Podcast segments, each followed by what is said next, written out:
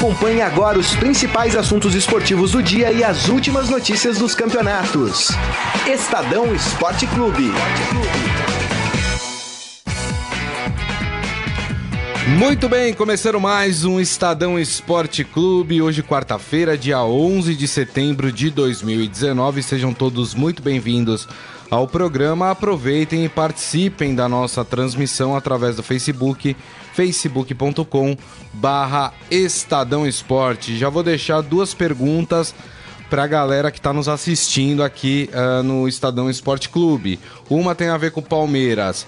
O Palmeiras vai decolar com o Mano Menezes? Ó, oh, hein? Vitória de 3 a 0 ontem. Vamos falar sobre esse resultado do Palmeiras aqui também. E outro. A seleção brasileira perde do Peru num amistoso. E já tem gente pedindo a cabeça do Tite.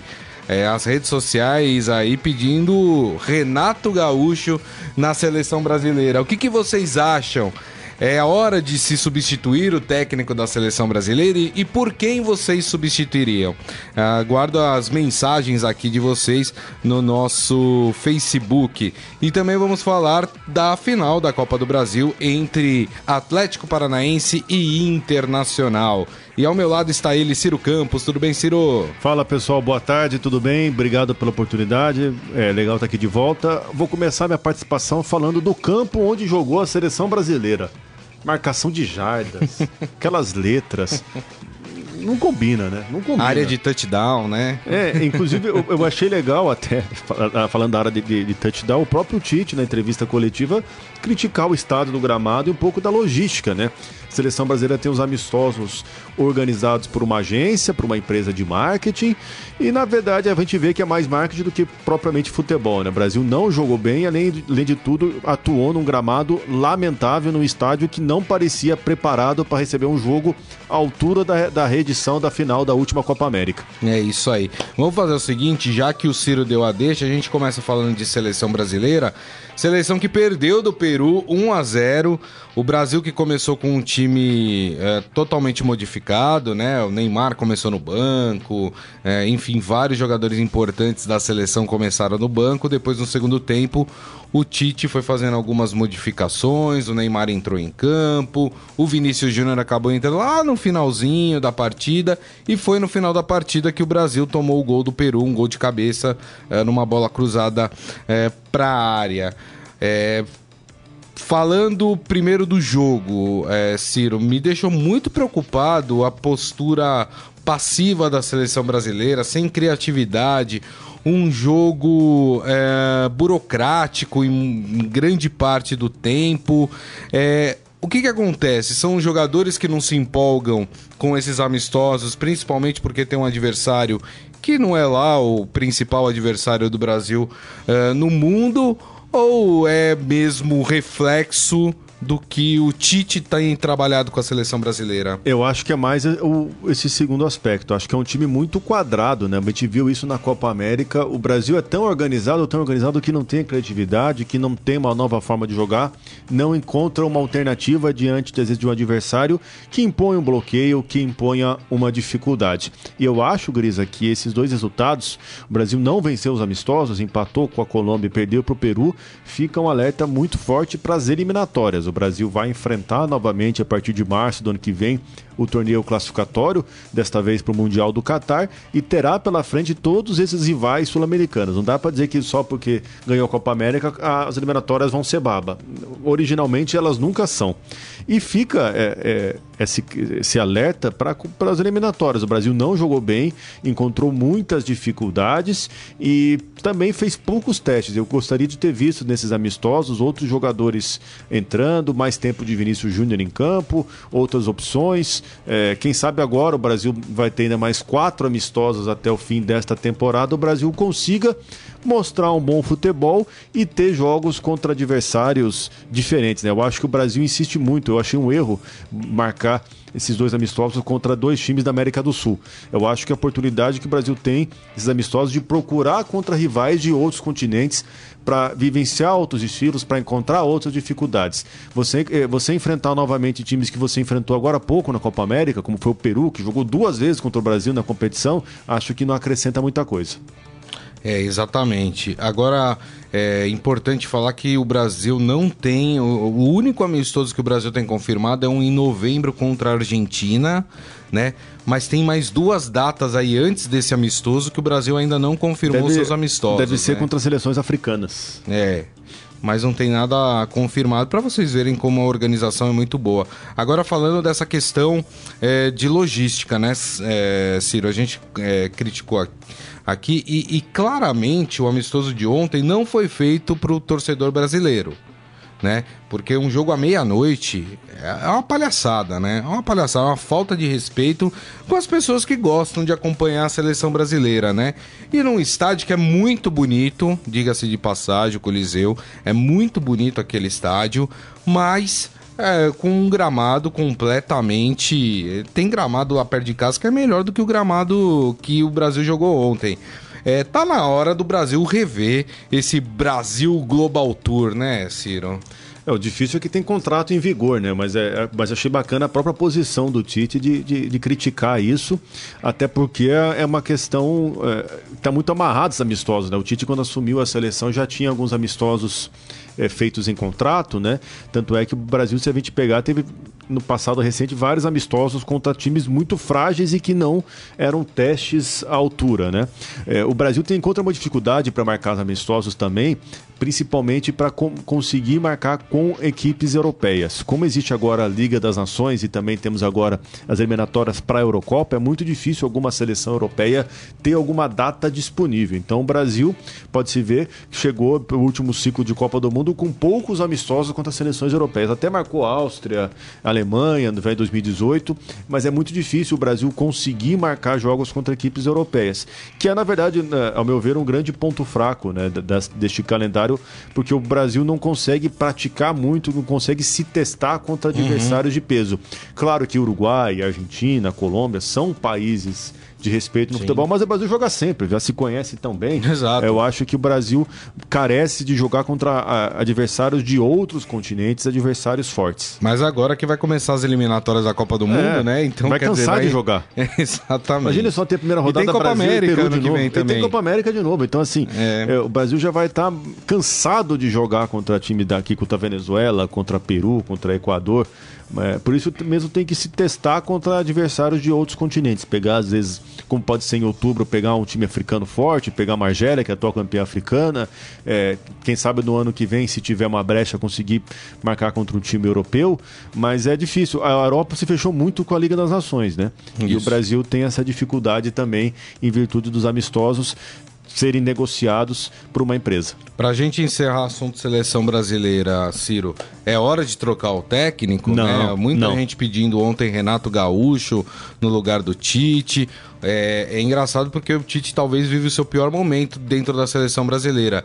Eu lembro no início que ele era muito exaltado, as pessoas. Olha, Cotado como presidente do Brasil, Isso, quase. Isso, exatamente. E, e de repente a maré virou. Hoje o título, o Tite é é considerado um dos técnicos ultrapassados do Brasil, né? A gente vai até falar sobre isso porque resgataram uma entrevista do Jorge Jesus eh, do ano passado em que ele fala que os treinadores brasileiros estavam ultrapassados. Hoje o Cuca respondeu a isso, falando que ele não se sente ultrapassado. Enfim, é, muita gente já questionando o Tite na seleção brasileira. E aí, Ciro? Eu defendo o trabalho do Tite, acho que ele tem que continuar. Eu acho que o Brasil tem que dar para um técnico esse ciclo completo até uma Copa do Mundo. Ele não teve, pegou o Brasil no meio do caminho é, até a Rússia, né? Pegou em 2016, fez uma boa eliminatória, na Copa do Mundo terminou nas quartas de final.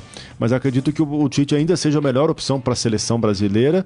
É, acredito que esse problema que a gente encontrou é, tem encontrado a seleção brasileira de ser muito quadrado, de ser uma seleção muito sistemática, muito organizada, muito modorrenta, é algo que precisa ser trabalhado. E eu acho também uma questão principal da seleção brasileira é resgatar a identificação com o torcedor.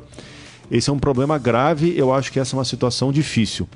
Não vejo que esse quadro de pouca identificação seja um reflexo agora do que aconteceu na Rússia ou do 7 a 1 Acho que foi um processo já longo, já que a seleção brasileira pouco a pouco tem se distanciado dos torcedores, convoca jogador que a gente não conhece, joga em lugares estranhos, como a gente viu há pouco. Uhum. É, eu acho que o Brasil hoje não se mobiliza mais para ver a seleção brasileira jogar. É, salvo, salvo alguma Copa do Mundo, algumas, alguns momentos assim. Mas eu acho que esse que é o principal problema também, que a seleção brasileira é aquilo, a gente ama odiar, né? É a gente ama criticar, né? Mas a gente perdeu a identificação, acho que isso é um grande desafio a ser tratado pela frente com, por parte da CBF. Ó, o pessoal tá aqui já comentando, Michel Caleiro, cheguei do Allianz Parque, olhei pra TV e disse, vou dormir. E ao acordar e saber o resultado do jogo, creio que fiz uma boa opção. tá certo, fez mesmo, viu? Porque o jogo foi sofrível. É, o Jorge Luiz Barbosa. É, boa tarde, é incrível como o Peter Pan Tupiniquim não aprende nada com seus erros, se atirando e tentando cavar faltas e pênaltis. Não viu o jogo, só o resultado. Uma observação: as seleções europeias nas datas FIFA, só jogos oficiais, a, a única partida amistosa que tinha no calendário para a Alemanha é que vai jogar com a Argentina. É, o Márcio Simeonato falando: se alguém pedir aqui o Filipão, eu abandono. Não, não abandona, não. Fica aí, rapaz. Pedindo não, não, não nos abandone. É, exatamente. O, e o Jorge falando que concorda com a entrevista do Jesus. Jesus tá meio folgado, viu? É, ontem falou que o Flamengo estaria no top 6 da Premier League e falou que é mesmo o melhor time. Tava tá bem folgado, Jesus. Ele é muito, ele é muito vaidoso, né? Ele, é, ele é bastante. Ele não é de, de diminuir de, e de medir palavras. Os né? portugueses são assim, né? O Mourinho é igualzinho, né? O, o, Jorge Jesus, Uma, né? prepotência, assim, pode ter perdido que não, pé, que não fica com, com, aquele ar de derrotado, sempre mantém aquele ar, né? Fleumático, assim. Mas é uma personalidade interessante o, o, o, Jesus, né? Mais calma, né? Ele tem pouco tempo de Brasil ainda, né? É. Tá indo bem, mas calma, não ganhou nenhum título ainda. É isso aí. E o Ferreira falando: como entrosar a seleção com a massa, sendo que foi vendidos amistosos e os culpados?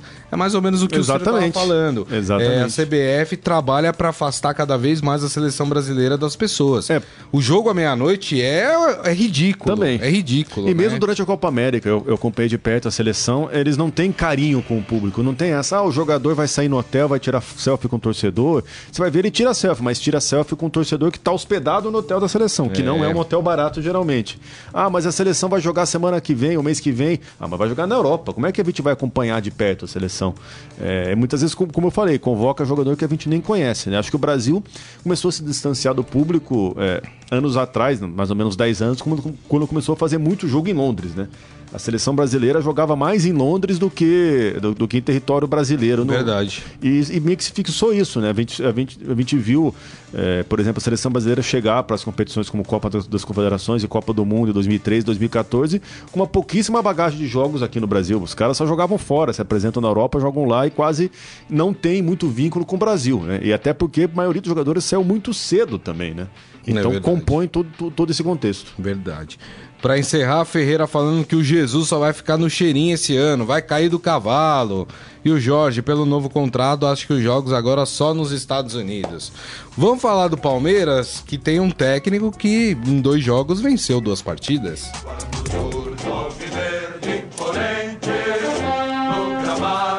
Palmeiras que venceu, venceu bem o Fluminense ontem no Allianz Parque, 3 a 0, três gols do Luiz Adriano que eu disse nesse programa que é muito, mas muito melhor, anos luz melhor do que Daverson e Borja. Daverson sequer foi relacionado. É, também, né? Finalmente alguém se tocou e falou: peraí, o que, que esse cara tá fazendo no Palmeiras, né? Com todo respeito ao Daverson, né? Que é esforçado, né? Enfim, tem a sua carreira dentro do futebol mas sinceramente não é jogador para o time do Palmeiras. E o Luiz Adriano ele é muito melhor do que os dois, né? E finalmente uh, acho que o Palmeiras tem um atacante para confiar uh, nos jogos. Fez três gols ontem, três gols de centroavante mesmo, né? É... Dá pra gente falar em duas partidas, teve a vitória contra o Goiás, né, em Goiânia, e teve essa vitória ontem, que já dá para perceber algumas mudanças no time do Palmeiras, Ciro? Eu acho que pouco a pouco a gente tem visto um time com mais movimentação e com um repertório de jogadas diferentes, não só é, aquele chutão lá para frente, não só aquele lançamento longo, né? É um time que bus busca formas novas de jogar. Tanto é que chegou no gol, tirando o terceiro gol, que foi um cruzamento, mas chegou nos gols de, de, de, toque de bola, de tabela, de movimentação.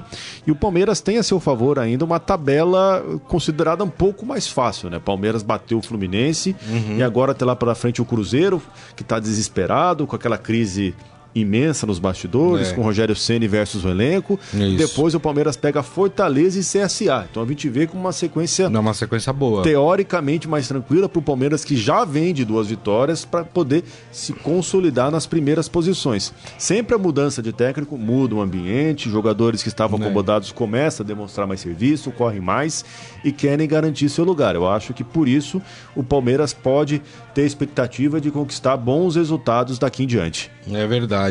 É interessante, o Palmeiras não consegue conquistar o título simbólico do, do primeiro turno, porque Santos e Flamengo se inventam, independ... se enfrentam e qualquer um dos resultados possíveis, é, o Palmeiras não consegue ultrapassar. Poderia ultrapassar o Santos, por exemplo, né? Se perder para o Flamengo, mas não consegue nenhum, nenhuma das combinações possíveis. O Palmeiras consegue chegar ao primeiro lugar uh, do campeonato uh, brasileiro neste momento, né? Mas como o Ciro lembrou bem, a sequência do Palmeiras é uma sequência para engatar uma série de vitórias aí, né? E para o palmeirense ficar otimista, é, o Palmeiras, se não me engano, está com 36 pontos agora. 36. Né? Um a menos que o Santos, três a menos é. que o é. Flamengo. Se ganhar no, do Cruzeiro no sábado, vai a 39 e fecha o primeiro turno com uma condição bem melhor do que a do ano passado. O Palmeiras fechou ano passado o primeiro turno só com 33 pontos.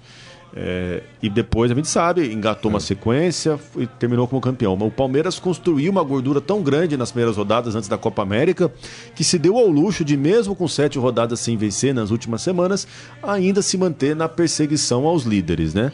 É. É, no segundo turno, o Palmeiras logo no começo pega o Santos na Vila Belmiro e já lá no fim do campeonato vai encontrar o Flamengo, outro principal candidato à conquista, já aqui no Allianz Parque. É isso aí. Ó, o Michel Caleiro, que estava lá no estádio ontem, falou que o Mano Menezes foi aplaudido e a gente falou que bem provável se o Palmeiras apresentasse um bom futebol, né, ganhasse a partida, que a torcida Exato. se renderia ali, pelo menos naquele Conquistou momento, torcida, ao técnico, né? né? Interessante no sábado é Mano contra o ex-clube também, né? O Cruzeiro. É o Cruzeiro, é verdade. Uh, o... E falou que o Luiz Adriano foi ovacionado, não poderia ser diferente, né? Depois de marcar três gols. E ele falando, e o Borja não dá. e o Jorge fala, empresta o Borja pro Botafogo que a gente recicla ele. Olha, não sei não, viu, Jorge? Acho melhor deixar o Borja onde ele tá. Uh, quem mais ainda? Ah, o Michel ainda falando que uma coisa que ele viu e não gostou. É... Não, uma coisa que eu não vi e gostei. Não teve o latereio. Acho que ele tá falando aquele lateral cobrado na Lara, né? Uma lateral com uma mistura de lateral e escanteio. Que anos né? atrás era chamado de Cuca Ball também. Exatamente. Uh, e o Ferreira falando que a tabela vai ajudar esse pé de barro do mano. É ele que tá falando. Vamos ter seis jogos praticamente, que é essa sequência exatamente que o que o Ciro citou aqui. E eu acho que, eu, uh, acho que o Palmeiras pode dar uma recuperada. Eu volto a dizer aqui, eu tenho um pé atrás com o Mano. Né? Eu não acho que o Mano pratica um futebol bonito. Eu não acho que o Mano é um técnico vencedor no futebol brasileiro. Né? O Mano Menezes ganhou Copa do Brasil e estadual. Ponto. Títulos de primeiro escalão brasileiro, Libertadores. Isso o Mano nunca venceu, né? Então, é, muita calma nessa hora. Mas acho que ele, no estilo, no, porque ele é da mesma escola do Filipão. Mas dentro dessa escola, eu acho que o Mano tem ideias diferentes da do Filipão. E isso pode, neste primeiro momento, ajudar o Palmeiras até a conquistar o título brasileiro, né, Ciro? É, e eu acho também que uma mudança de ambiente. Eu senti o Palmeiras no, na últimas, nas últimas semanas de Felipão, um clube muito carrancudo, um clube muito antipático, com ambiente muito pesado, né? É, pela própria personalidade do, do Felipão, de, de dentro para fora, né? Dentro do clube ele era um cara muito querido, mas de fora, de, assim, de, de fechar demais o clube, de não ter entrevista, é, de não ter muito contato com a torcida. Eu acho que o Mano trouxe esse algo a mais de deixar um ambiente mais leve, né? Uhum. E, o próprio, e o próprio Mano e o Palmeiras fizeram também um planejamento para deixar um ambiente leve, principalmente fazer o, o que nosso internauta acabou de comentar, fazer com que a torcida aplaudisse o Mano para vencer a resistência que tinha, né? O Palmeiras fez um planejamento legal, o próprio Mano reativou o Twitter que ele não tinha há dois anos, colocou umas saudações ao Palmeiras, gravou um vídeo de recado para a torcida e ele eu vejo que ele traz ideias interessantes assim para o futebol do Palmeiras, até como falaram aí, acabou o latereio e eu acho que também o, o próprio Mano, por ser um cara é, que estava mais é, é, estava no Cruzeiro, que estava mais tempo na prática no futebol brasileiro, ele consegue entender melhor o que os outros clubes fazem. Acho que ele consegue trazer uma atualização legal para esse elenco. E o legal que eu tava vendo aqui é que essa definição de primeiro, segundo e terceiro colocado do Campeonato Brasileiro já acontece no sábado, né? Porque Flamengo e Santos e Palmeiras e Cruzeiro jogam no sábado. Exatamente. Né? Então a definição. Não tem suspense. De... Não, não tem suspense, é verdade. Sábado. Aliás, temos bastante jogos agora no sábado, né? É, as últimas rodadas do Campeonato Brasileiro tivemos aí pelo menos 4, 5 jogos é. no sábado. A rodada tem sido bem né? dissolvida, né? O antigo horário é. nobre de domingo às 4 está bem esvaziado, né? Tem é. um ou dois jogos só, né? Verdade. Porque a gente tem, os jogos começam no sábado, tem sábado às 11, sábado às 7, às 5, às 21, domingo também o dia inteiro. E tem até rodada de segunda-feira também, né? É isso aí. É isso aí, muito bem. Uh, bom, que mais a gente pode falar aqui do Palmeiras? Ah, na verdade eu queria falar do Fluminense, porque o Fluminense está numa situação super preocupante. É assim, quando contrataram o Oswaldo Oliveira, com todo respeito ao Oswaldo Oliveira, né, pela história que ele tem dentro do futebol, mas assim, os caras não estavam esperando que o Fluminense ia lutar por Libertadores. Não é possível que você contrata o Oswaldo Oliveira e fala, não, agora sim a gente vai começar a disputar Libertadores. Não vai. E me parece que o Fluminense, se não tiver um choque de gestão é, até o final do ano, o risco de cair para a segunda divisão, Ciro, é muito grande. O time está muito mal e também, em especial, reparei ontem no jogo do Ganso também camisa 10 do time, um cara que, que muito, por muito tempo foi cotado como um talento, é um cara que não ajuda em campo, é, atua numa velocidade bem inferior e o Fluminense vai sofrer nesse campeonato, vai sofrer. O time já caiu fora da Copa Sul-Americana, mudou radicalmente de proposta, né? Porque se tinha o Fernando Diniz até semanas atrás, que tem aquele estilo que a gente já conhece, depois traz o Oswaldo, eu acho que já muda bastante o perfil do time. O Fluminense vai sofrer e vai ter uma batalha muito dura na parte de baixo contra CSA, contra Havaí, contra Chapecoense. E geralmente time grande como o Fluminense, quando se aproxima na, na segunda parte do Campeonato Brasileiro e continua lá embaixo, é. vai ser uma pressão imensa. Né? E olha que, que situação interessante. Dos quatro times que estão na zona do rebaixamento, Fluminense, CSA, Chapecoense e Havaí, o Fluminense é o que mais perdeu. É, o Fluminense tem 11 derrotas dentro do campeonato. A Chapecoense e o Havaí tem 10, ou seja, e o CSA tem 7. O CSA tem muito empate, assim como o Havaí também tem muito empate. Mas o Fluminense é dos times da zona do rebaixamento que tem mais derrotas. Né? Isso chama atenção também. 11 né? derrotas, é praticamente é mais da metade de, de, de, de um turno. Né? É. Um turno tem 19 rodadas, enfim, é quase um terço do campeonato Não. que só perdeu. Né? E outra coisa, né? O, o Oswaldo colocou um time super ofensivo ontem, né? Na teoria, na, ali contra o Palmeiras. É suicídio você jogar é, um time bem abaixo do Palmeiras tecnicamente, você querer enfrentar de igual para igual ou colocar ali um, um, time ofensivo contra o Palmeiras. É óbvio que ia tomar uma piaba, e tomou mesmo. 3 a 0 pro Palmeiras, o Palmeiras poderia até ter feito Sim. mais. E o que Sim. me chamou a atenção é o seguinte: o meio de campo formado por Nenê e Ganso. Olha, eu acho que se colocasse uma tartaruga ali para correr de uma ponta a outra do campo, chegaria mais rápido que os dois muito lento, né? Tudo parava, né? Dava tempo da defesa do Palmeiras se armar inteira, até que a jogada começasse a ser construída. Sim, sim. Isso é coisa de treinamento. O técnico tem que perceber isso no treinamento, né, Ciro? Não dá para jogar assim dessa forma. Ainda mais contra o Palmeiras, que, que é sabido que dentro de casa o Palmeiras voltou a jogar no Allianz Parque depois de um longo hiato, né? Até porque jogou muitas partidas fora, jogou no Pacaembu também, enfim. Era esperado que o Palmeiras atacasse. Então a receita é simples: vamos fechar a casinha e tentar jogar por uma bola, explorar os espaços. Jogar de peito aberto com o Palmeiras, ainda mais o time nessa reação que teve depois do último fim de semana, não foi uma atitude nada inteligente. Exatamente. Muito bem. O Jorge falando aqui, mas o que desempata a classificação é o número de vitórias. É melhor vencer uma do que empatar três. Com certeza, é verdade. O Henrique falando, Verdão bateu em bêbado. É um time mais fraco, Mas é isso, é o que tem que fazer. Tem muito time aí que tá lá na parte de cima da tabela que pega equipes reserva, pega equipes mais fracas e não consegue é, um resultado bom como o Palmeiras conseguiu, né? É essa a questão. É, o... Vale três pontos do mesmo jeito. Né? Exatamente. Né? o Jorge falando, o Ganso seria um grande craque nos anos 70. Uh, e o Henrique ainda fala, anotem na mesa. O Santos vai acabar com essa fama, convencimento, mídia elogiando e coisas assim do Mengo. Vamos ganhar no Maraca. Peixe ganha de 2 a 1. Um. Olha, pelas últimas partidas que o Santos fez, eu não ficaria tão esperançoso, a não ser que tenha uma mudança grande no, no, no, que o Santos vem apresentando e o que o Santos já apresentou nesse ano, não sei se é tão fácil assim, mas tudo bem. E o Maracanã tem um aspecto interessante, até relembrei isso hoje, foi palco de uma das maiores vitórias da carreira do Sampaoli. Ele, quando era técnico do Chile, ganhou da Espanha na Copa do Mundo, Espanha atual campeã mundial. Olha. É, o Chile jogou muito bem na Copa 2014, aquele jogo ganhou por 2 a 0 e o Sampaoli agora tem a chance de ter uma nova partida importante no estádio do Maracanã. Interessante também a gente ver o, o duelo dos, dos, dois gringos e dos dois Jorges, né? Isso. Ou é Jorge porque é argentino e outro é Jorge. Porque Jorge porque é português. é português. E tem uma coisa interessante também, né? De um lado tem o Gabigol, que é cria do Santos no Flamengo, e do outro tem o Jorge, que é cria do Flamengo também, né? e que agora joga no Santos. Tem esse confronto é, essa efeméride aí para essa partida. Que a gente vai falar bastante dela na sexta-feira, tá? Antes é, da partida. Não vamos nos precipitar, desculpa. É pessoal. isso aí.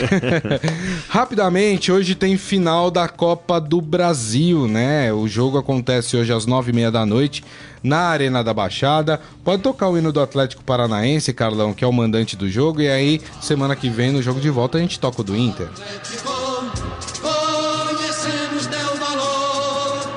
Que, que dá pra gente esperar dessa partida, hein, Ciro? Tô curioso para ver dois times que devem estar em campo muito ansiosos, muito pilhados. Interessante a gente ver também nessa decisão a nova geração de treinadores, né? Treinadores jovens, né? O Thiago uhum. Nunes tem 38, acho que o Dei Helmo tem 40, 42. No comando de dois clubes sedentos por um título da Copa do Brasil. O Inter ganhou pela última vez esse torneio, última e única, em 92 e o Atlético Paranaense jamais conquistou. Eu vejo que vai ser um jogo bastante nervoso, mas eu vejo o Atlético com vantagem por jogar em casa e por poder desfrutar do gramado sintético. Né? Os dois times no fim de semana pouparam os jogadores no Campeonato Brasileiro e deve ser uma, uma partida disputada. Né? Interessante a gente ver também o, o quanto essa, essa Copa do Brasil ela chega até o fim sem a presença de clubes paulistas. Né? Não tivemos nenhum é. representante do Estado na semifinal, algo, algo raro, não, não vou me lembrar de cabeça quando foi a última vez que isso tinha acontecido, mas eu acho bacana essa Copa do Brasil, como eu falei, principalmente para a gente valorizar esses dois treinadores. É. Tem algum favorito para esse jogo? Difícil, hein? Difícil. O Atlético é um time que cresceu muito também. E os dois times têm né? os seus técnicos há bastante tempo, né? Conhecem bastante bem o seu tempo elenco. e são treinadores que vieram da base, né? É. O, o Thiago Nunes dirigiu o Sub-23 Atlético Paranaense. Quando o Fernando Diniz foi demitido, ele ganhou a chance promoveu também alguns garotos com ele. E o Odair fez o mesmo, fez o, o, o mesmo caminho, né? O, o Inter havia acabado de ser rebaixado para a Série B do Campeonato Brasileiro. Ele assumiu o comando do Inter, também promoveu garotos da base. Interessante a gente ver o trabalho de longo prazo que esses dois técnicos conseguem ter e principalmente do conhecimento que eles têm do clube, do conhecimento da estrutura, da base, dos profissionais. Interessante a gente olhar esses exemplos no futebol tão imediatista quanto o nosso. É isso aí. O Jorge fala: bem, espero que o treinador do Inter não seja covarde como foi contra o time do Flamengo. Ele está se referindo ao jogo Libertadores. pela Libertadores. Talvez exatamente. tenha perdido a lição, né? Pra... É, é. Depois foi muito bem. É, o Inter no Beira Rio passou o carro em cima do Cruzeiro, né? Na Copa do Brasil, 3 a 0 também, né? Uma bela partida do Guerreiro. O Guerreiro que não jogou ontem, né? Porque pediu dispensa, obviamente, para disputar aquela partida contra o Cruzeiro e para disputar essa partida, é, né? Possível partida, né? Naquele momento ele não sabia se o Inter passaria para a final da Copa do Brasil, mas para disputar essa partida também contra o time do Atlético Paranaense. Muito bem, vamos para o nosso Momento Fera? Agora, no Estadão Esporte Clube, Momento Fera. Cara é fera! Rapaz, a hora que eu li essa informação aqui, eu falei: Meu Deus do céu, olha só, o Manchester City atingiu a marca de 1 bilhão de euros, o que dá aí é, mais de 4 bilhões de reais nesta última janela de transferência na Europa e se tornou o time mais caro da história do futebol. Rapaz, quase 5 bilhões, hein? Que coisa. Esses são dados do Centro Internacional de Estudos Esportivos. E o esportefera.com.br montou um ranking para vocês uh, em relação aos clubes que mais investiram. Então vamos a eles. Em décimo lugar, o Arsenal. O investimento foi de 2 bilhões de reais. E olha que o Arsenal é um time que, né, tá patinando aí sim, nos sim. últimos anos na Premier League, né? Uh, em nono lugar, Atlético de Madrid, 2 bilhões e 500 milhões de reais. Em oitavo foi o Chelsea com o mesmo investimento do Atlético de Madrid. O sétimo, o Liverpool do Jorge, aqui, que ele gosta muito do Klopp, uh, investiu quase 3 bilhões uh, no seu time atual. O sexto foi o Barcelona, que investiu aí uh, 3 bilhões e 100 milhões de reais. Isso porque tem o tal do fair play financeiro, hein, rapaz? Imagina se não tivesse. Exatamente. Em quinto lugar, um italiano, a Juventus, 3 bilhões e 200 milhões de reais. Em quarto, o Manchester United, que é outro time que também vem patinando nos últimos anos, com 3 bilhões e 400 milhões de reais. Em terceiro, você chuta quem é? Não faço ideia. Real Madrid, 4 bilhões de reais. O primeiro a gente já sabe que é o Manchester City, né? E o segundo, está fácil. Para pra pensar um, um hum. time que está investindo muito aí. Na França? Na França, exatamente. O PSG 4 bilhões e 100 milhões de reais. Interessante que você falou de time caro, né, de time que investe e tal. Eu lembrei muito do Real Madrid dos Galácticos, né, que, é, que é mais ou menos a lógica de muitos times que você colocou nessa lista. Contrata, jogador caro, elenco renomado, mas título que é bom. PSG. Nada. Né? É. Tem o francês, né, que enfim, o francês, o Paris Saint-Germain conquista com o pé nas costas, né, mas... É, em termos de, de títulos europeus, né? O, o PSG tá devendo, né? Muito bem. Deixa eu ver se o pessoal está comentando aqui antes da gente encerrar o nosso programa. Ah, o Jorge faz uma lembrança legal aqui. Hoje é aniversário de Franz Beckenbauer, 74 anos, grande Beckenbauer. O Beckenbauer que é, eu li uma reportagem recentemente, né? Tá passando por um momento complicado na vida dele, né? É, tá, tá com problemas é, com a justiça, enfim, tem alguma, alguns enroscos ali na vida do, do Beckenbauer, é, mas felicidades aí pro Beckenbauer, é um dos grandes nomes. Campeão do, do mundo como mundial. capitão é. e como treinador. Verdade. Verdade. Tem aquela rixa com o Zagallo, né? Campeão como jogador e como treinador, é, mas eu acho que tem um plus o Beckenbauer, porque ele foi campeão como capitão da seleção. Assim como o Deschamps também. Né? Exatamente. O, o Zagallo, ele foi só como jogador, ele não era é, capitão, né? Uh, quem mais? Uh, o Jorge falando que ele também tá com problemas de saúde. É, ele tem um, ele tem um problema de saúde mesmo, mas também tá com problemas com a justiça, né? É, eu li uma reportagem recentemente falando sobre isso também. Muito bem, felicidades ao Beckenbauer. E assim nós encerramos o Estadão Esporte Clube de hoje. Agradecendo mais uma vez, Ciro Campos. Obrigado, viu, Ciro? Valeu, pessoal. Obrigado. Até a próxima. É isso aí. Agradecendo a todos vocês. Lembrando que daqui a pouco este programa estará disponível em formato podcast. Portanto, vocês podem ouvir pelo aplicativo de streaming da sua preferência. Beleza? Gente, amanhã, meio-dia, o Estadão Esporte Clube estará de volta. Desejo a todos uma ótima quarta-feira. Um grande abraço. Tchau. Você ouviu Estadão Esporte Clube.